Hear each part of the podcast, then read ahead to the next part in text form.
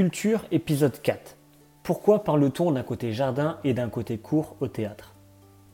Dans le monde du théâtre, le côté gauche de la scène est appelé côté jardin et le côté droit, lui, côté cour. Ces termes sont issus de la comédie française à Paris et font référence à l'emplacement de l'institution par rapport au jardin ainsi qu'au palais des Tuileries. Ils sont pour la première fois cités à la fin du XVIIIe siècle.